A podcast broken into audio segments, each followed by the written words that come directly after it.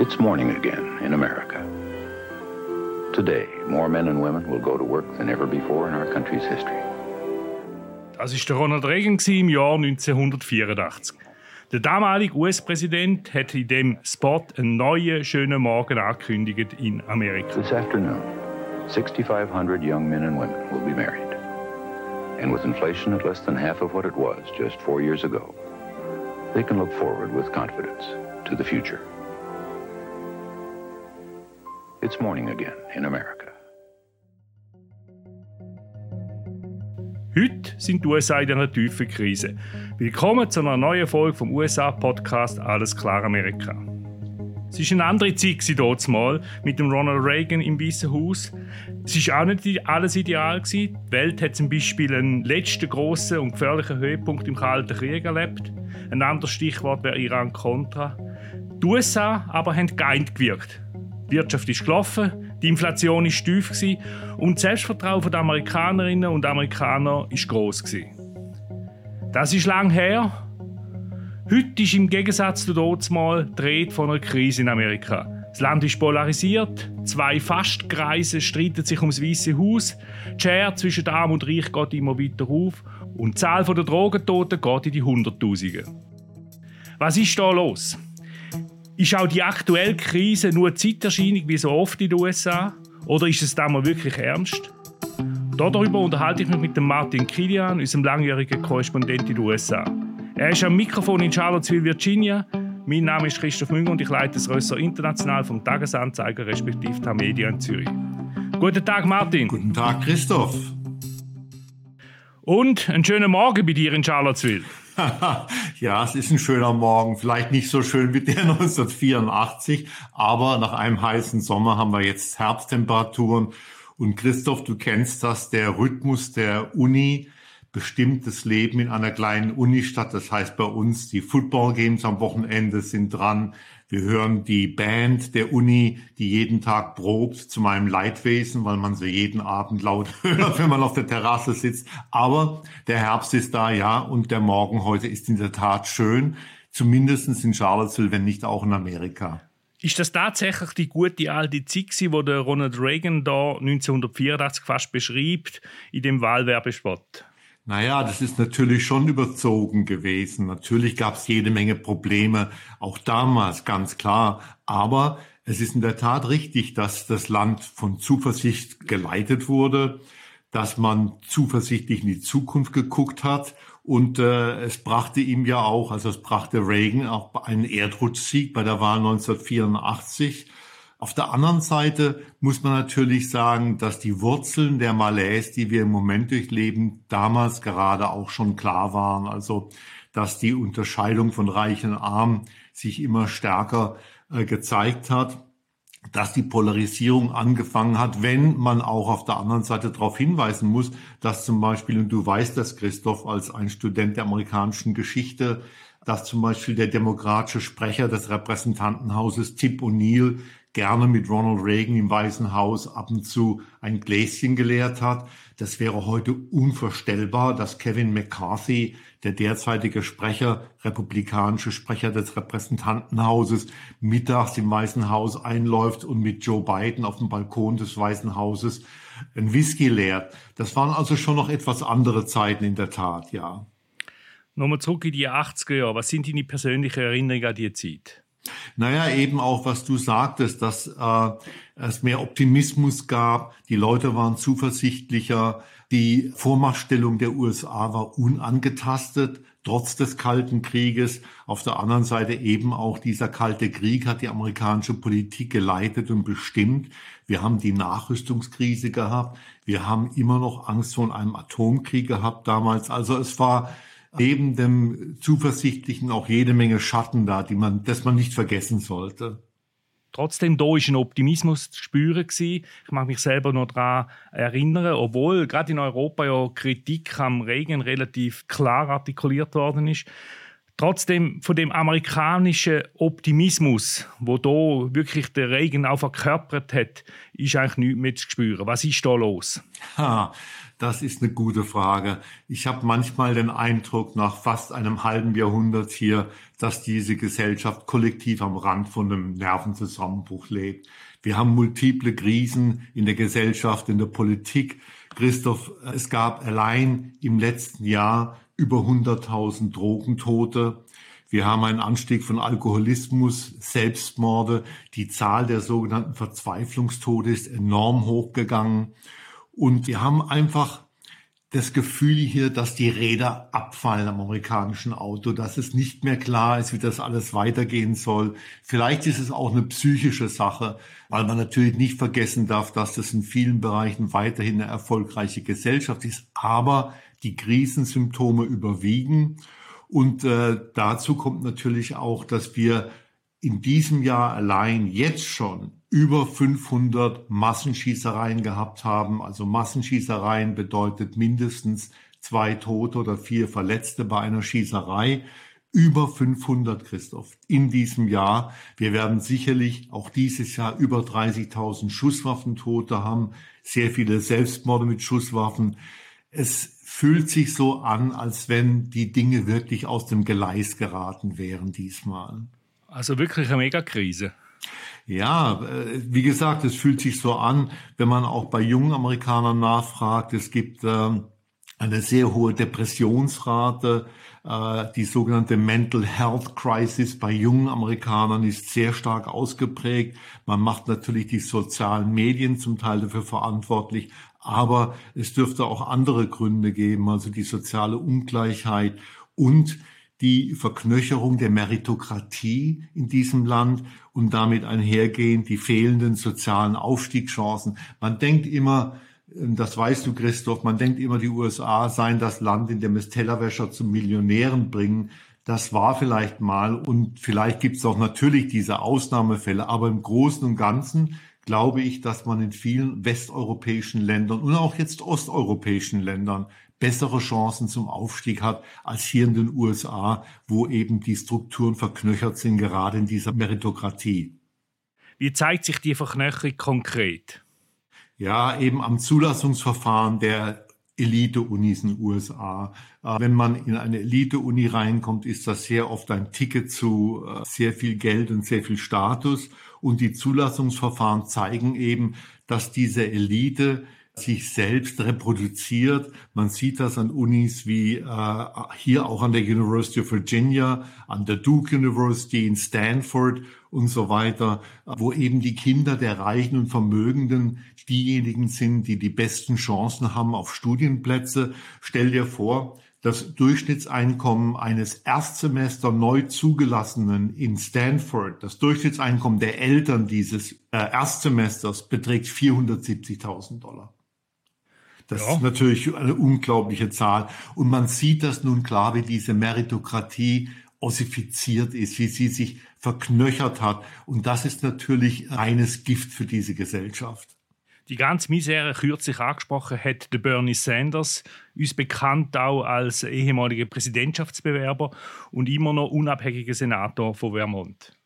Today in America we have the highest rate of childhood poverty of almost any major country on earth. Unbelievable. Fewer than half of working age Americans have any retirement savings. People 50, 60 years old, they've been working their whole lives, they got nothing in the bank as they face retirement. And that number, of course, is even higher for women. Today, despite spending twice as much per capita on health care as almost any other country, 85 million Americans are uninsured or underinsured, and one out of four patients cannot afford the prescription drugs their doctors prescribe. And tens of thousands die every year because they cannot afford the health care they need when they need it. Tens of thousands. Das ist der Bernie Sanders der da redet von grassierender Kinderarmut und vielen Amerikanerinnen und Amerikanern, die immer noch keine Krankenkasse haben oder ungenügend oder gar nicht versichert sind. Martin, übertreibt da der Sanders? Im Großen und Ganzen eigentlich nicht. Äh, ich finde es tatsächlich besonders skandalös und Sanders geht ja darauf ein, dass die Kinderarmut hier wieder stark im Anwachsen ist. Wir hatten eine Situation, wo die Kinderarmut sehr stark zurückgegangen ist aufgrund von Eingriffen in Washington. Das muss man Präsident Biden zugutehalten und auch dem Kongress. Es gab diese Programme, die aus der Pandemie raus entstanden sind, die die Kinderarmut sehr stark gesenkt haben. Diese Programme sind nun zurückgefahren worden und als ein Resultat ist die Kinderarmut wieder sehr, sehr stark angestiegen. Ich finde das skandalös. Und was er sonst sagt, ja, es ist natürlich in allem mehr als ein Körnchen Wahrheit.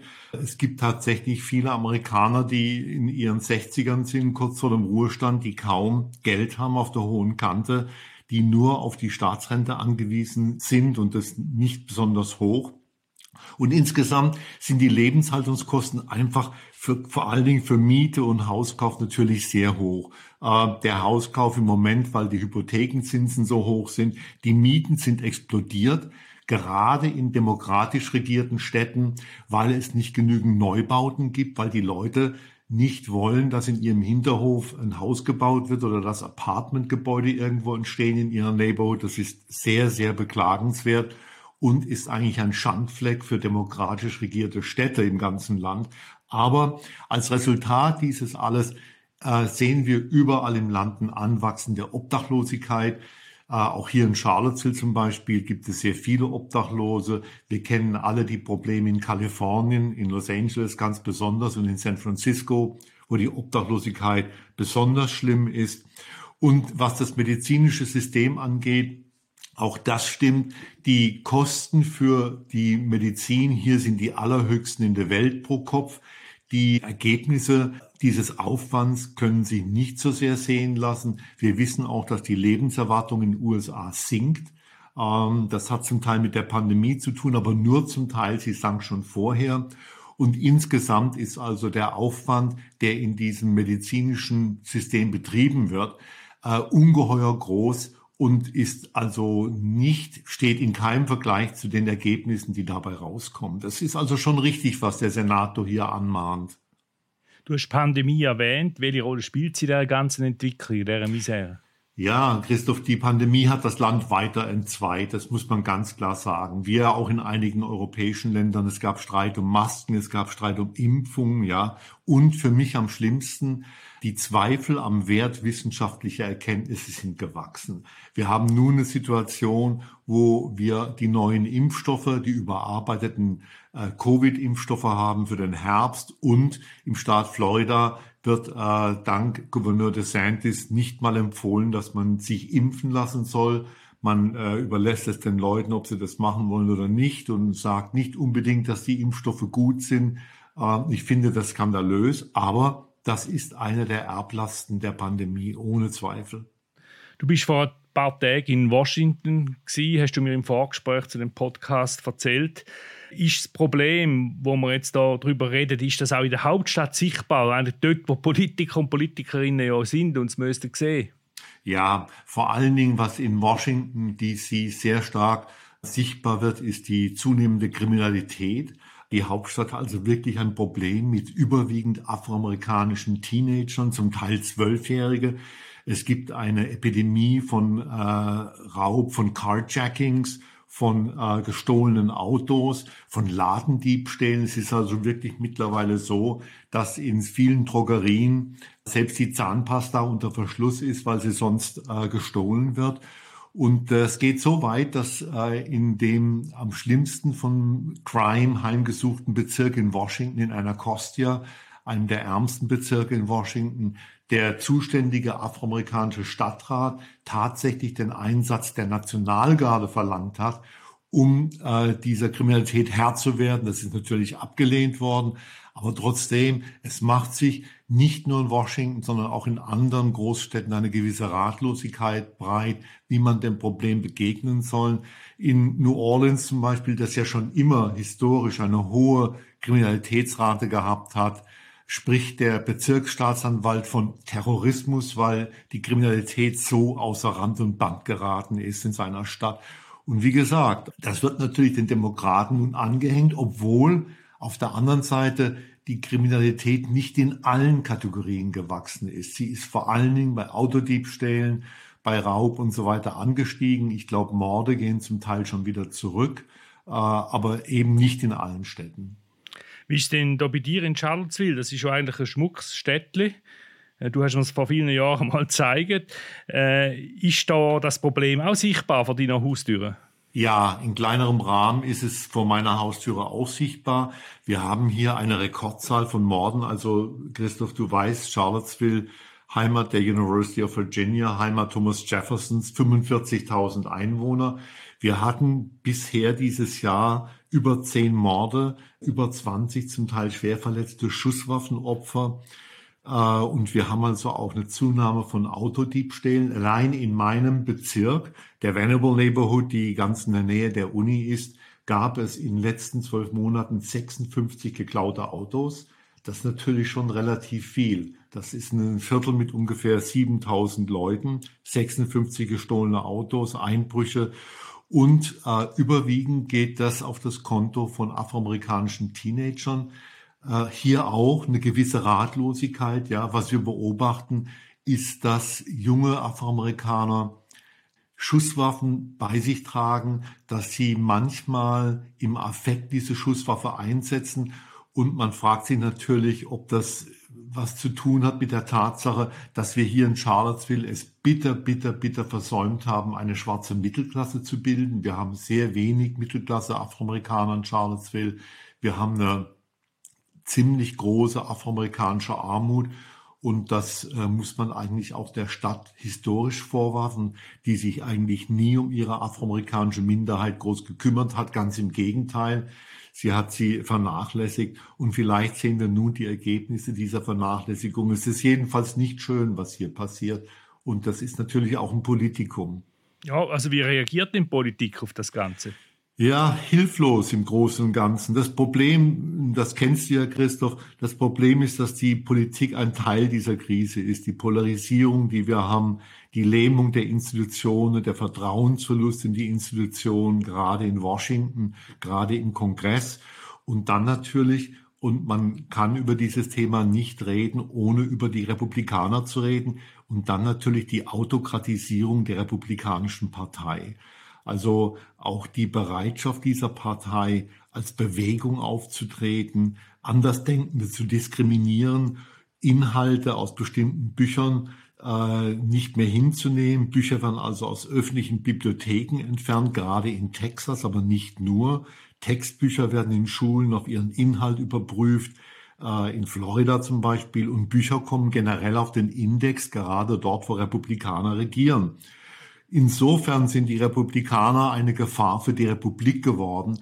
Und ich erinnere mich dran, dass ich vor 15 Jahren schon dahingegen gewarnt habe, auch in meinen Dingen, die ich im Tagesanzeiger geschrieben habe, und dass ich dafür dann oft kritisiert worden bin. Es stellt sich nun tatsächlich heraus, dass diese Partei zumindest seit den 90er Jahren auf einem ziemlich, ziemlich gefährlichen Trip in die autokratische Ecke sich befindet. Und das hat sich jetzt nun noch verstärkt, ohne Frage. Du hast den Index erwähnt, das ist das Thema in Florida. Der Fabian Fellmann hat damals über das berichtet im Tagesanzeiger vor ein paar Wochen. Was hat es auf sich mit dem Index? Ja, dass eben bestimmte Bücher nicht mehr in den Bibliotheken verfügbar sein sollen, gerade Bücher, die sich mit, mit äh, schwulen Inhalten befassen, aber auch ganz besonders schlimm in diesem Zusammenhang, Christoph, Bücher, die sich mit der amerikanischen Geschichte befassen. Also die amerikanische Geschichte soll nur noch bereinigt, unterrichtet werden und weitergegeben werden. Also eine Zuckerwattengeschichte. Das Hässliche, was es in dieser Geschichte gibt, soll unterschlagen werden, wenn es nach vielen Republikanern geht. Das ist natürlich hochgefährlich. Das ist hochgefährlich. Ja, das geht natürlich glaub, vor allem um die Sklaverei, wo äh, angeblich ein umstrittenes Thema soll sein. Jetzt aber äh, Amerika ist ja immer noch äh, das Vorbild für viele Länder, insbesondere auch wegen der Verfassung. Sie bezeichnen sich auch als äh, Verfassungspatrioten, die Amerikaner. Ist die Verfassung denn das Grundübel oder woran liegt es denn?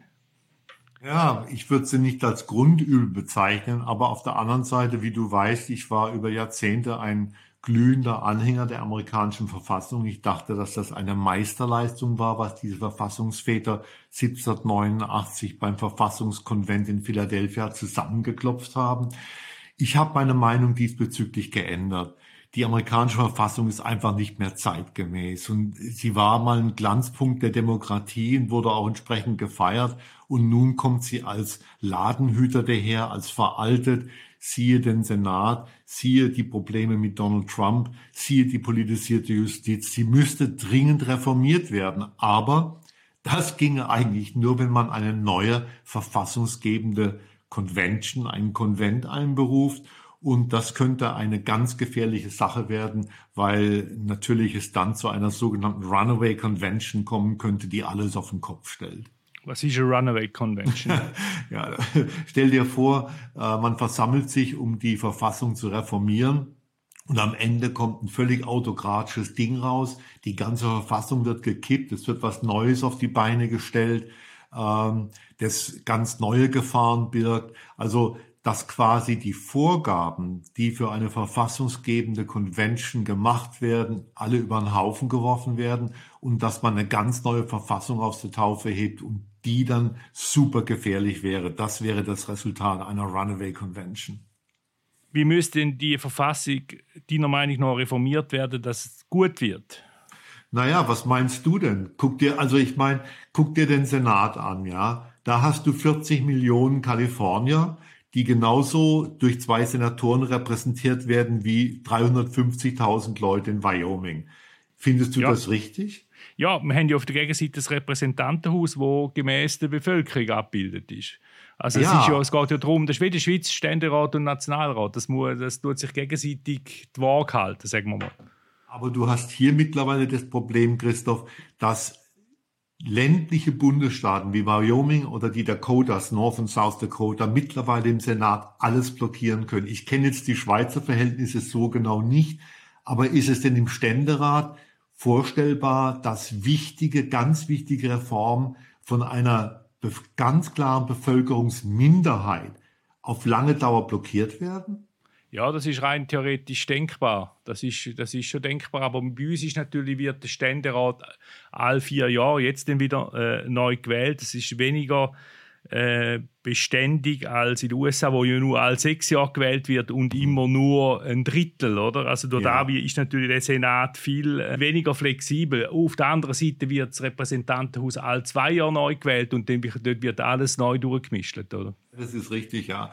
Trotzdem, also man wünschte sich schon, dass mal laut nachgedacht wird, wie es mit diesem Senat weitergehen soll, auch wie, wie es mit diesem Filibuster, also dieser dieser äh, Sperrzone von 60 Senatoren weitergehen soll und wie es weitergehen soll mit der Justiz. Die Justiz ist nun völlig politisiert hier. Der oberste Bundesgerichtshof ist konservativ geworden und ich finde es schon sehr bedenklich, dass bei jeder größeren Entscheidung in einem Bundesgericht in den Medien sofort vermerkt wird, aha, der Richter wurde von Barack Obama ernannt, der Richter wurde von George Bush ernannt, die Richterin wurde von Donald Trump ernannt. So weit sind wir nun, dass die zweite Frage nach einer Entscheidung sofort ist, ah, wer hat diesen Richter oder diese Richterin ernannt? Das muss irgendwie anders werden, wenn dieses Land wieder nach vorne kommen soll, meiner Ansicht nach. Ja, das finde ich ist ein guter Punkt, insbesondere weil ja die Judikative, also die Justiz als dritte Gewalt, sollte ja eine gewisse Unabhängigkeit haben und sollte, auch wenn sie mal von einem bestimmten Präsidenten äh, ernannt worden ist, eine Person dort, sollte in der Sache keine Rolle mehr spielen. Also summa summarum, alles, was du sagst, ist ziemlich besorgniserregend. Aber ich würde jetzt einwenden, ganz neu ist das nicht, oder? Wir haben am Anfang den Ronald Reagan gehört, wo da der neue Morgen verspricht, oder? Das Gegenteil hat es also auch schon gegeben und es ist besungen worden zum Teil und zwar in einem Song, der ist, äh, mit dem Namen It's Winter in America, also nicht ein schöner Morgen, sondern ein kalter Winter und zwar vom Jill Scott Heron. Wir lassen kurz rein.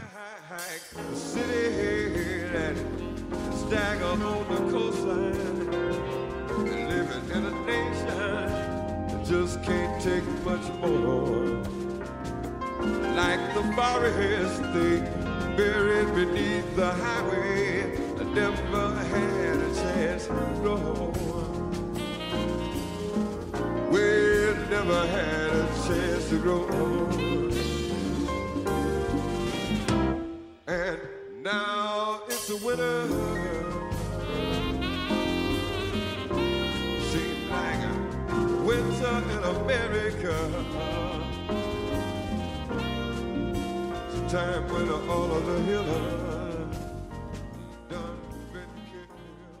Der Song stammt von 1974 und ist trotzdem zum Teil sehr schöner und weicher Saxophonklang äh, sehr düster, insbesondere was den Text betrifft. Etwa so wie die Rede von Bernie Sanders heute. Äh, die Krise Ende 60er Jahre und 70er Jahre hast du schon als junger Mann erlebt. Dann hast du, oder wissen wir beide aus der Geschichte, dass Anfangs 30er Jahre ist es auch äh, nicht gut gegangen in den USA. Ist denn das nicht vergleichbar mit heute? Ja und nein. Also erstmal äh, danke, dass du mich an mein Alter erinnert hast. Aber zumindestens die Krise in den 30er Jahren habe ich noch nicht miterlebt. ähm, naja, ja, die große Depression, klar, das war schon, da ging es um, um alles hier in vieler Hinsicht. Aber man sah natürlich, wie die, der, der New Deal von Franklin Delano Roosevelt das Land wieder auf Vordermann gebracht hat und vieles getan hat, was heute noch dieses Land bestimmt. In den 60er Jahren, ja, da hatte man auch das Gefühl, und ich glaube, das würdest du auch sagen, Christoph, dass die Räder abfallen am amerikanischen Auto. Wir hatten damals natürlich den Vietnamkrieg, wir hatten die Mordserie, den Mord an JFK 1963, 68, die Morde an RFK, an Martin Luther King.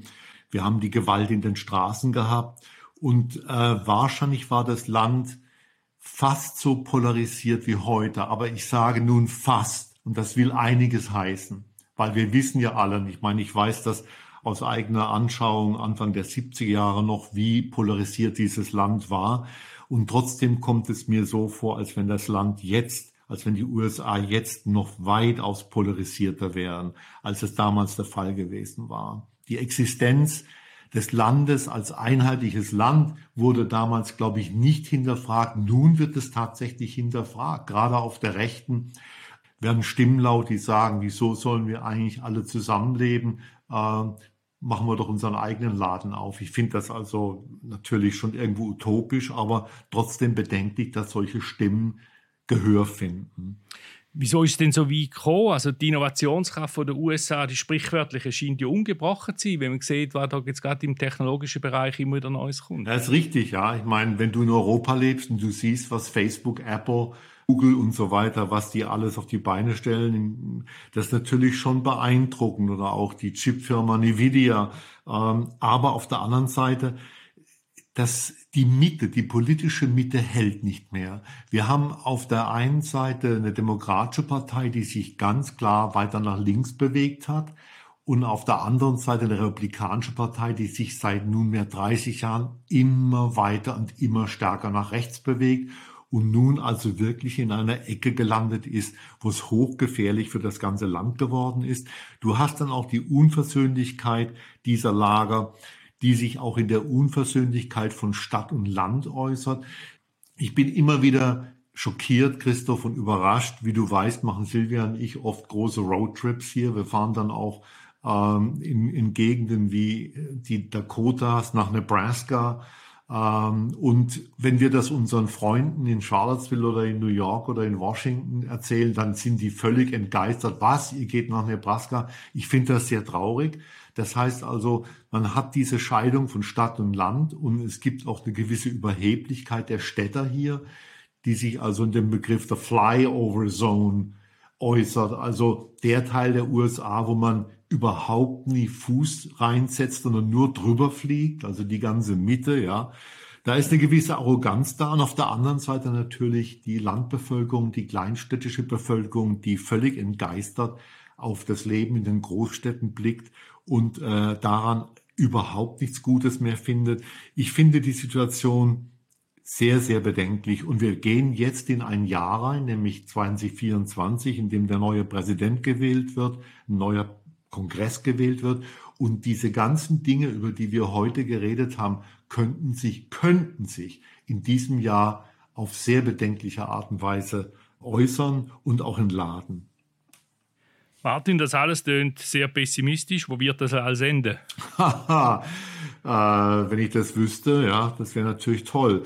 Ich weiß es nicht. Ich denke nur, was ich eben schon sagte, Christoph, dass das kommende Jahr eine Zerreißprobe für dieses Land werden wird und dass wir Dinge hier erleben werden, die uns die Haare zu Berge stehen lassen werden. Ich meine, US-Amerika ist immer für eine Überraschung gut, im Guten wie im Schlechten. Mein Gefühl ist, wenn ich mir die politische Landschaft angucke, dass wir nächstes Jahr sehr viele unangenehme Überraschungen erleben werden. Ich hoffe, dass ich Unrecht habe, weil ich dieses Land weiterhin liebe und es auch mein Heimatland geworden ist.